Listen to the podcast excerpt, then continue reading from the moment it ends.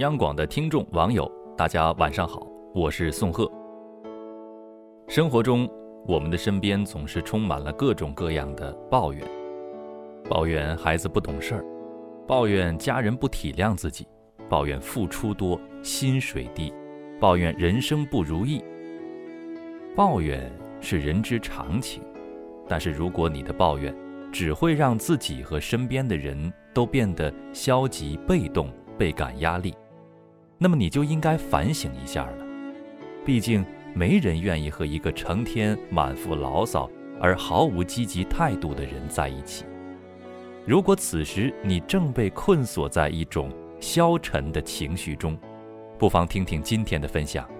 把坏生活过好是一种能力与才华。最近，我开始抗拒和同事小刘待在一起。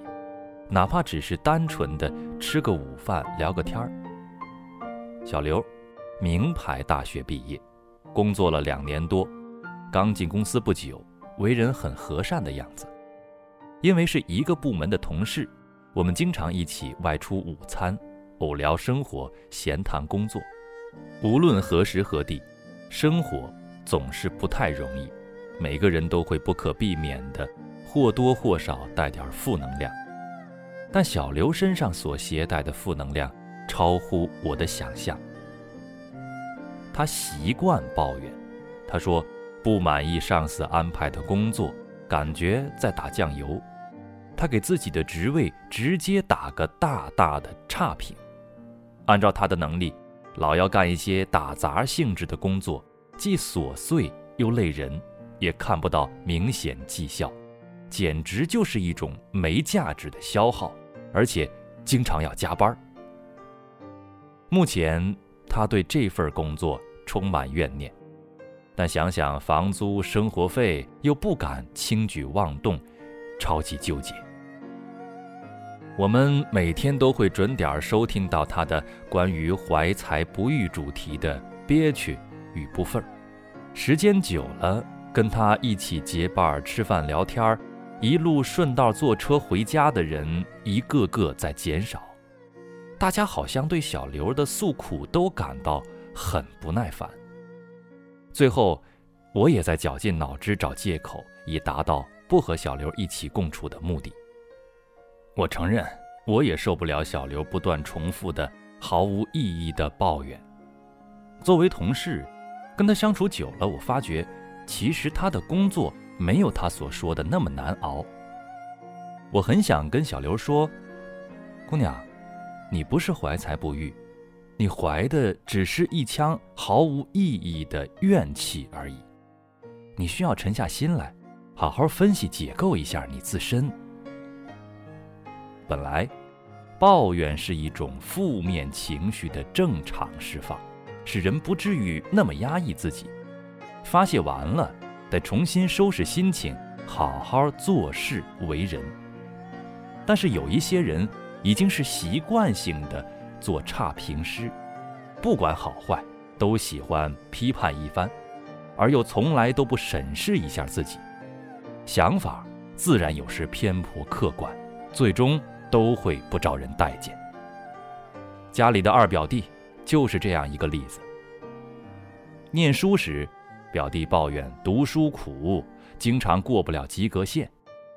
工作后，他又抱怨加班累，经常过不了试用期。后经由亲戚艰难牵线，进了一个还算不错的铁饭碗单位，又抱怨领导没重视他。入职不到半年，由于和某个同事为了工作上的事情吵架，一言不合就辞职。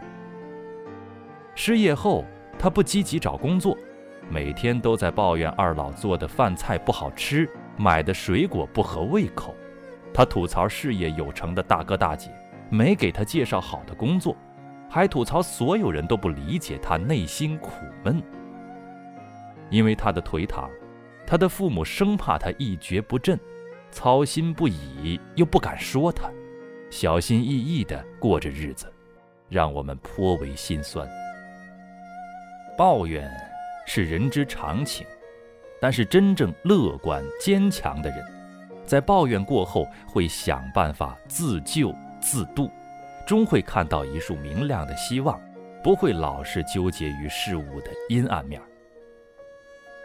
史铁生有段话：微笑着去唱生活的歌谣，不要抱怨生活给予了太多的磨难，不必抱怨生活中有太多的曲折。大海如果失去了巨浪的翻滚，就会失去雄浑；沙漠如果失去了飞沙的狂舞，就会失去壮观。人生如果仅去求得两点一线的一帆风顺，生命也就失去了存在的魅力。所以，请你不要再做生活的差评师，而是减少质疑，放下埋怨，及时止损。改变自己，磨练自己，让快乐自信的阳光照进心灵。好了，今天的分享就到这里，我是宋贺，晚安。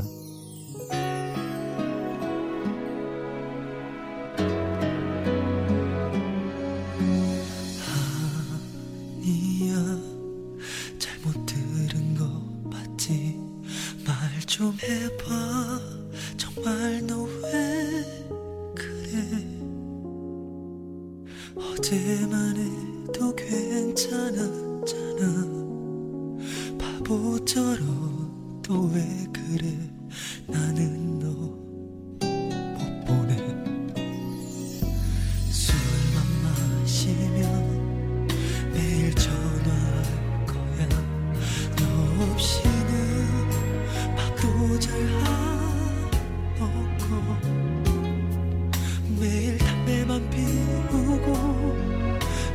쉬지 않을 거야. 그만큼 헤어진